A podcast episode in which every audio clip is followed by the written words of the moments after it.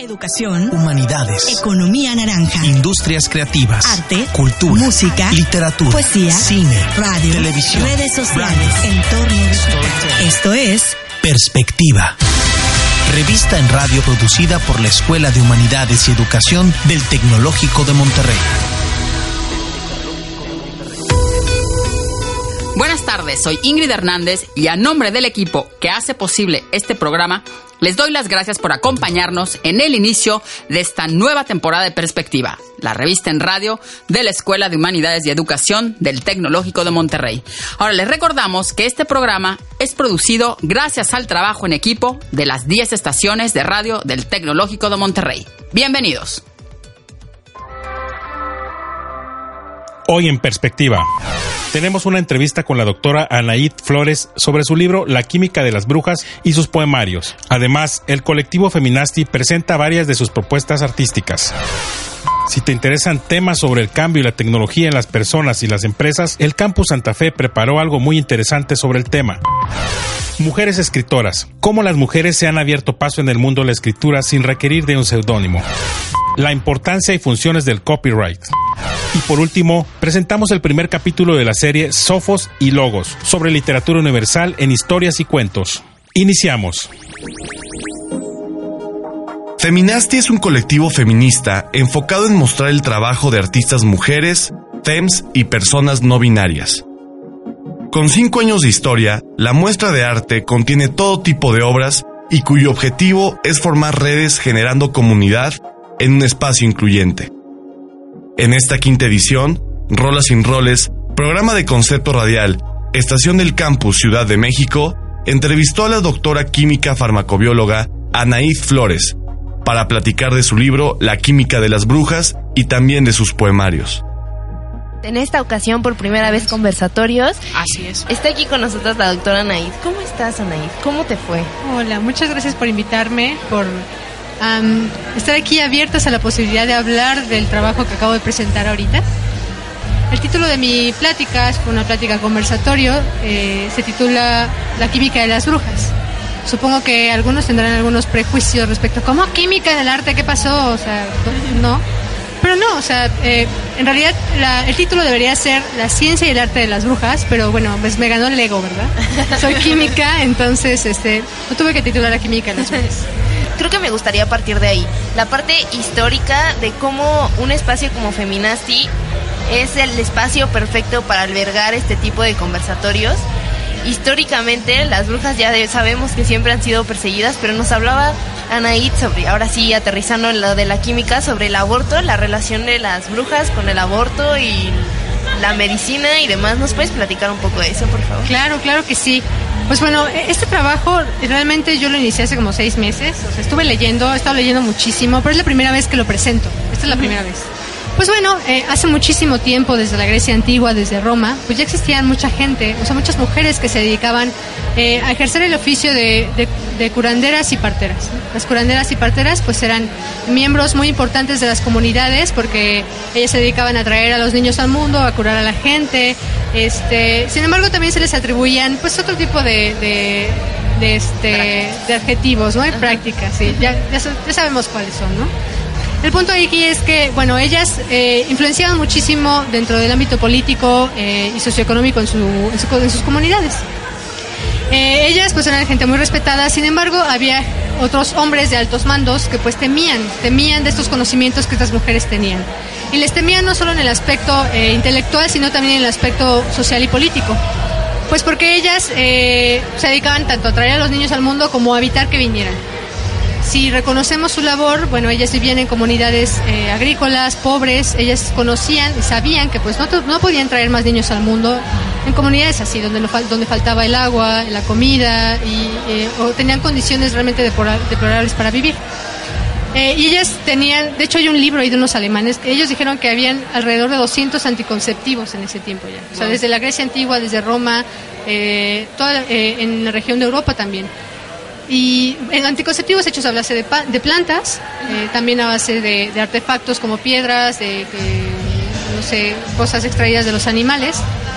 Y pues bueno, esto realmente no, lo, no le convenía a los altos mandos, ¿no? No, les convenía que no hubiese tantos eh, niños no nacidos, es decir, no tanta mano de obra, o no tanta gente que manipular. Entonces ahí realmente es donde comienza, donde comienza esta persecución contra las mujeres y su sexualidad, donde comienza el, la posición contra el aborto. Ahí es donde realmente comienza.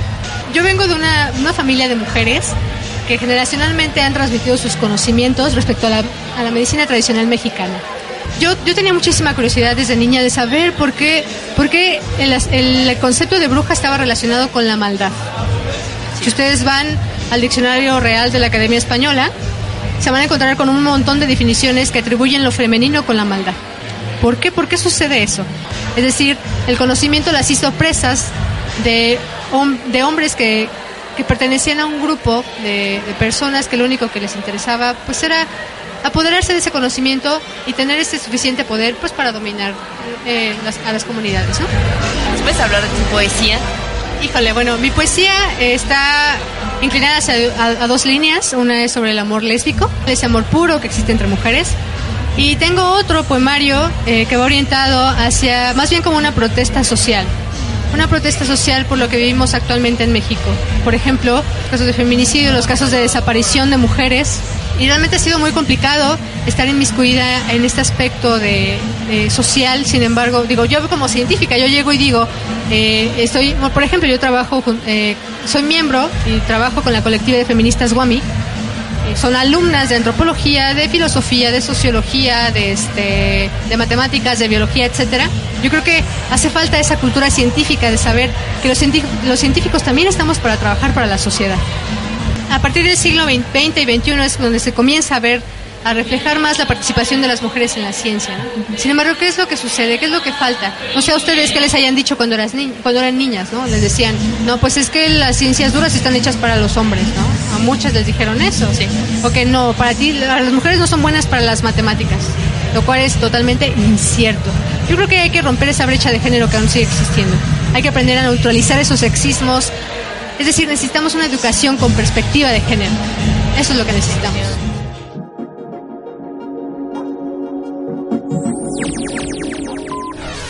Precisamente el tema, hablando del Facebook y de la tecnología, pues lo estamos viviendo, ¿no? Esta corriente y este tsunami tecnológico de avances tecnológicos está, impresionante. Yo no, a mí no me gusta satanizar porque creo que esto, esto lo podemos utilizar eh, para hablar o lo podemos utilizar para agredir a alguien. Es como utilizar un cuchillo si lo quieres utilizar para cortar una rica carne o, o lo utilizas para matar a alguien. Pero, pero lo que sí es una realidad es que no estamos, los seres humanos, no estamos sabiendo abordar lo que nos está desbordando, que es la tecnología. ¿Cómo, ¿Qué opinas al respecto, eh, Helios, sumado a todo esto en, en otros planos? Y, no, es que, no es que no lo estemos sabiendo abordar, es que nos está rebasando. Déjame te cuento. Tengo una, conferencia que se llama Empresas Triatlón, en donde justamente hablamos de eh, la aceleración tecnológica y, y, su impacto en el, en el individuo. Claro. Y es un tema, es un tema psicosocial, no es un tema nada más de tecnología. Estamos viviendo una primera época donde el ser humano está siendo rebasado por el cambio. Entonces, eh, nuestro cerebro funciona de manera muy lógica y muy básica. Nuestro cerebro crea una sinapsis y es muy eficiente. Y entonces cada que yo muevo este dedo, ¿no? Amparo seguramente nos puede decir, porque ya da cátedra de psicología. Cada que yo muevo este dedo, hubo una sinapsis, es decir, una conexión de neuronas específica que hace que yo pueda mover este dedo, ¿no? Desde chiquitito, cuando yo aprendí a mover este dedo, pues estas neuronas, vamos a llamar que se llaman pata, peta, pita, pota y lulú, este, se conectan, ¿no? A partir de ahí, cada que yo mueva este dedo, voy a usar la misma vía sináptica. Si alguna de estas neuronas se muriera, eh, yo perdería esta función. Entonces nuestras neuronas están provistas con un mecanismo maravilloso que se brincan a la muerta. O sea, están buscando cómo restablecer la sinapsis inicial. Sí. Y entonces una se muere y las subyacentes se brincan a la muerta para reconectarnos. Si no, si no hiciéramos esto, si nuestro cerebro no, hiciera esto, todos los días olvidaríamos teléfonos, todos los días, porque todos los días se nos mueren neuronas. ¿A qué voy? Nuestro cerebro, orgánicamente hablando, no está diseñado para el cambio. Cuando hay un cambio, el cerebro lo decodifica como estrés, porque cuando se muere la muerta, se derrama cortisol y hay una alarma. Y el, y el cortisol dice, bip, bip, bip, estrésate y reconéctate, ¿no? Busca reconectarte. soluciona el problema. Y soluciona el problema, ¿no? Cuando tú y yo nos enfrentamos a la tecnología, tan rápido como ahora, nuestro cerebro no está teniendo la capacidad, la velocidad de reaccionar. Y entonces el cambio nos está rebasando y estamos permanentemente estresados. Si bien es cierto, es la época en que más tecnología tiene el, ser humano y la humanidad, también es la época de más suicidios, también es la época de más este diabetes, también es la época de más obesidad, de más divorcios, porque estamos permanentemente estresados. Lo aterrizo. Hace siete años tú comprabas un celular y más o menos te duraba más o menos este, entre 18 y 20 meses el gusto. Y te daba tiempo de enamorarte de tu celular, agarrabas el manual, lo leías, le entendías, lo sacabas, este, con el dedito le buscabas, ¿no? Después llegó un momento en donde el celular eh, era más rápidamente, em, eh, todavía no lo terminabas de pagar cuando ya era obsoleto. Sí, sí. O sea, ya había salido uno, uno, uno mucho más nuevo. claro. Y, y, seguía, lo seguías usando nada más porque tu plazo forzoso te decía que, no lo podías tirar a la basura. Y entonces, ¿qué hacías en ese momento? Pues frustrarte. Hoy, eh, tu nuevo celular ya ni siquiera intentas sacar el manual. Lo único que haces es usarlo de manera intuitiva, porque la tecnología para eso, pero ya no quieres entenderlo. No, no. Ya ni siquiera te tomas a la tarea de entender cómo funciona, porque no podrías, estarías realmente sobreestresada. Entonces, en las empresas, esto está generando una resistencia al cambio impresionante y que la gente esté cada vez más deprimida, triste, estresada, ansiosa y, con muy poca productividad. Porque de repente tienen que enfrentarse a solucionar problemas con tecnología que no entienden y que no les alcanza el tiempo para entender. No, pues no. Y bueno, pues este, esto está generando una, una condición de vida muy, muy inconveniente en nuestra era. Entonces, sí, la tecnología está generando. Y luego, eh, las empresas triatlón, que son las que yo menciono, son empresas que son muy exitosas haciendo las cosas de una manera y son las más difíciles de cambiar, ¿eh? Te cuento. A ver, ajá. Como consultor, las empresas que más trabajo me cuestan son las exitosas. Ah. Porque tú llegas y les dices, hay que cambiar, y te dicen, ¿para qué, güey? ¿Para qué? Si voy bien. Muy bien, llevamos 30 años haciéndolo de la misma forma. Sí, pero ¿qué crees? El mercado y la humanidad está cambiando, la tecnología no se está cambiando. Entonces, el que tú hayas sido exitoso 30 años haciendo las cosas de esta forma, no garantiza que sigas siendo exitoso haciendo las cosas de la misma forma. Y eso no implica que tú seas malo, ineficiente, ineptos. Implica que ahora el juego se trata de otra cosa. Por eso les llamo empresas triatlón. Les digo, tú te preparaste 30 años para, para nadar y eres número uno nadando y te aventaste la primera etapa del, del, triatlón y preparaste a tu cuerpo con los nutrientes, con los ejercicios, con la oxigenación suficiente para ser bueno nadando. Ya terminó la época de la natación, ahora tienes que subirte a la bici. ¿Y qué crees? Son Pues otros otro músculos, otros nutrientes, Claro. otra respiración. Y todavía no te das cuenta y no acabas de terminar de entrenarte para la bici cuando ya te tienes que bajar porque ahora sigue el maratón. ¿Y qué crees? Es otro entrenamiento, son otros nutrientes, es otra respiración. Entonces, ¿en dónde nos tenemos que enfocar hoy en el ser humano? El ser humano es el que va a nadar, el que se va a subir a la bici y el que va a hacer el maratón. Así Entonces, donde, donde tú puedes apostar a lo seguro es invirtiendo en tu ser.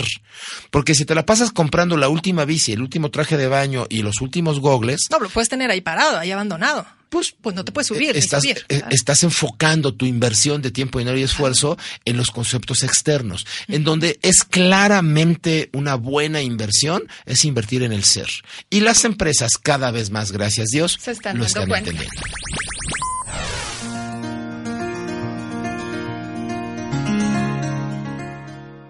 El camino de la mujer dentro de la literatura. Actualmente leemos a una Isabel Allende, a una Laura Esquivel, a una Ángeles Mastreta.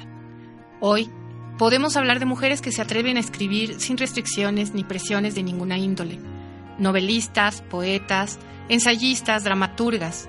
Es un hecho que la mujer se ha abierto paso en las letras y en el arte. Lo que hemos logrado hoy ha sido fruto de muchas dificultades, contratiempos, presiones y obstáculos impuestos por el simple hecho de ser mujer. Hoy los concursos literarios aceptan por igual a hombres y mujeres. La balanza se está equilibrando. Actualmente ya no es necesario escribir con seudónimos como lo hicieron las ahora famosas hermanas Bronte. la magnífica novela de Cumbres Borrascosas, que fue publicada en lugar de con el nombre de Emily Bronte con el seudónimo de Ellis Bell. Actualmente es una de las mejores novelas y es símbolo de literatura femenina. En la antigüedad, si una mujer escribía con su nombre no era publicada, ya que los editores creían que eran novelas totalmente dirigidas a lo romántico, a lo cursi. Cumbres Borrascosas pudo llegar a los lectores porque tuvo el seudónimo de un hombre y porque los que se contaba en la novela estaba cubierto con una historia de amor y estructurada con toda una costumbre de época. Al igual que Emily con Cumbres, sus hermanas también utilizaron seudónimos de hombres para poder publicar. Vamos a hablar de otra escritora reconocida, Virginia Woolf, y símbolo de la literatura inglesa antipatriarcal. Woolf en el siglo XX comienza a escribir para el suplemento literario del periódico Times y en 1915 publica su primera novela. Una mujer que escribió profundamente, con una tendencia a la ideología, al racionalismo, una mujer que dejó huella para abrir paso a la libertad de la mujer y su expresión como ser humano. ¿Y qué decir de Margarita Yourcenar? Una grande de la literatura belga, que en los años 30 inicia como, como escritora de obras geniales como Las Memorias de Adriano, novela en la que trabajó durante 10 años y donde cuenta la vida y obra del emperador romano Adriano a través de una carta. Obra magistral, también de la misma escritora, Opus Nigrum, donde habla de el miedo de la religión, de dogmas y supersticiones del mundo la historia es tal que cualquiera en la época pudo pensar que se trataba de un hombre escritor el que la creaba. Margarita es prueba de que aún en épocas anteriores a la nuestra, las escrituras no solo escribían de amor, sino de razón, de ideales, de filosofía. ¿Cómo no hablar de Mary Shelley como, con su obra sagrada Frankenstein, y que se considera la primera obra de ciencia ficción? Mujer del siglo XIX que crea esta obra que sigue asombrándonos. Mary Shelley. Frankenstein o el moderno Prometeo. En esta novela genial se pone en cuestión la moral científica, la ética, la creación, la religión, la destrucción de la vida y el afán del hombre de actuar construyendo como Dios y destruyendo como demonio. Es gracias a todas estas mujeres, Virginia, Emily, Mary, Charlotte, Anne, Jane Austen, donde podemos ver que se abre una brecha a las mujeres de hoy y que actualmente podemos escribir sin prejuicios, sin barreras y sin límites. En este siglo, por ejemplo, hay tres mujeres que han sido galardonadas con el Nobel de Literatura, como Doris Lessing, como Elfried Jellin o como Herta Müller, por ejemplo. Hoy las mujeres están proliferando como flores de muchos colores en un campo abierto. Enhorabuena. Soy Beatriz Araín y te invito a abrir un libro, adentrarte en él cada noche antes de dormir para que puedas entrar a un mundo ilimitado de escritura y literatura, de sueños y realidades. Gracias.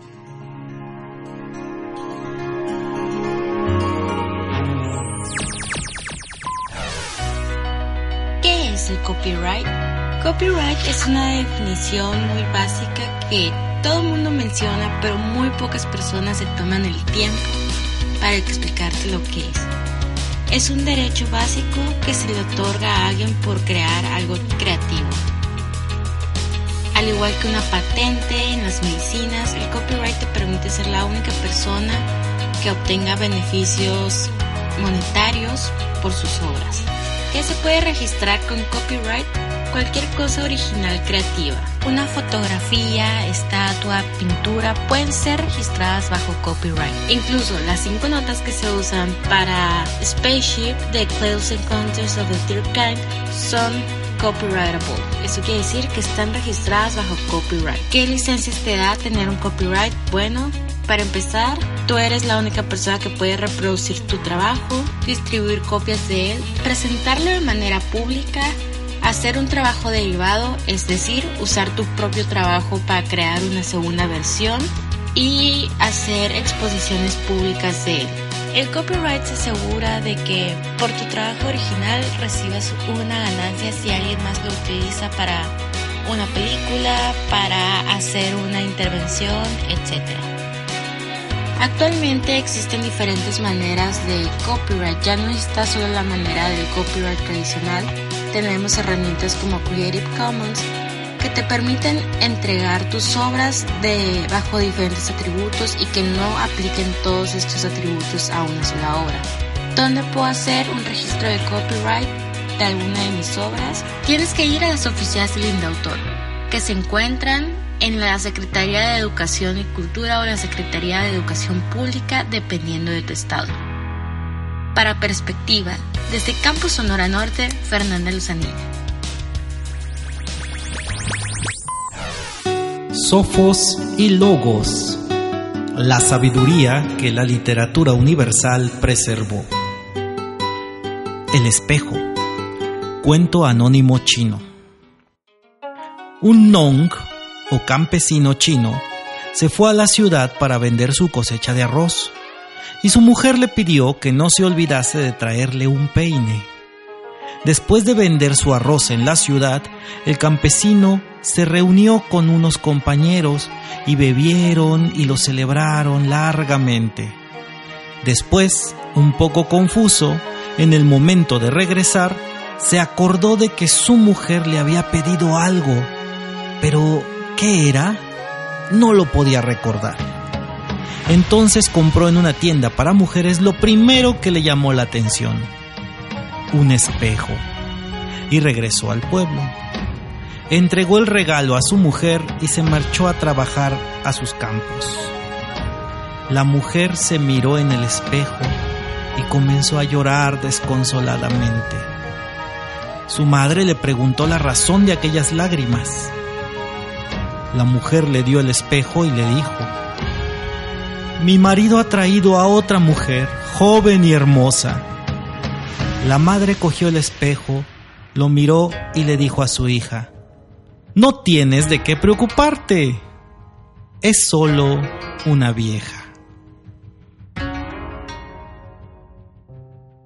En este hermoso cuento chino hay un sabio mensaje, la importancia de conocerse a uno mismo. Aunque el tema es muy literal, pues los protagonistas nunca se habían visto en un espejo, es cierto que los mismos siempre han sido símbolos de la realidad, pues la reflejan cruel y duramente, justo como es. Pero la hermosa sabiduría que hay en el cuento toca incluso aspectos de la ontología, pues saber quién eres debe siempre incluir el hecho de que la realidad dependerá de tus concepciones. Por eso, lo que el espejo le refleja a la joven esposa del campesino es el miedo de que una nueva mujer aparezca, mientras que a su madre le revela tranquilidad, puesto que es vieja y experimentada. El mensaje es claro. Debes conocerte porque la realidad que se te reflejará dependerá de cómo te veas a ti mismo. En los controles César Delgado, en la producción Abel Angelina, en coproducción Omar Cerrillo, soy Afid Hernández y nos escuchamos en otro breviario de literatura y sabiduría. Tecnológico de Monterrey, en Cuernavaca. Hasta la próxima. Agradecemos a todo el equipo de producción en cada una de las 10 estaciones que conformamos la Escuela de Humanidades y Educación. Les recordamos también seguirnos a través de nuestra plataforma digital en Facebook y Twitter. Nos encontrarán en arroba EHE y TESEM todo junto. Y ahora también en Instagram como Perspectiva Eje. También no olviden suscribirse a nuestro podcast Perspectiva en las aplicaciones Evox, Spotify y Apple Podcast. La edición estuvo a cargo de Juan Esparza, la producción ejecutiva de Marco Cobos y la coordinación general a mi cargo. Soy Ingrid Hernández. Hasta la próxima. Esto fue, esto fue, esto fue Perspectiva.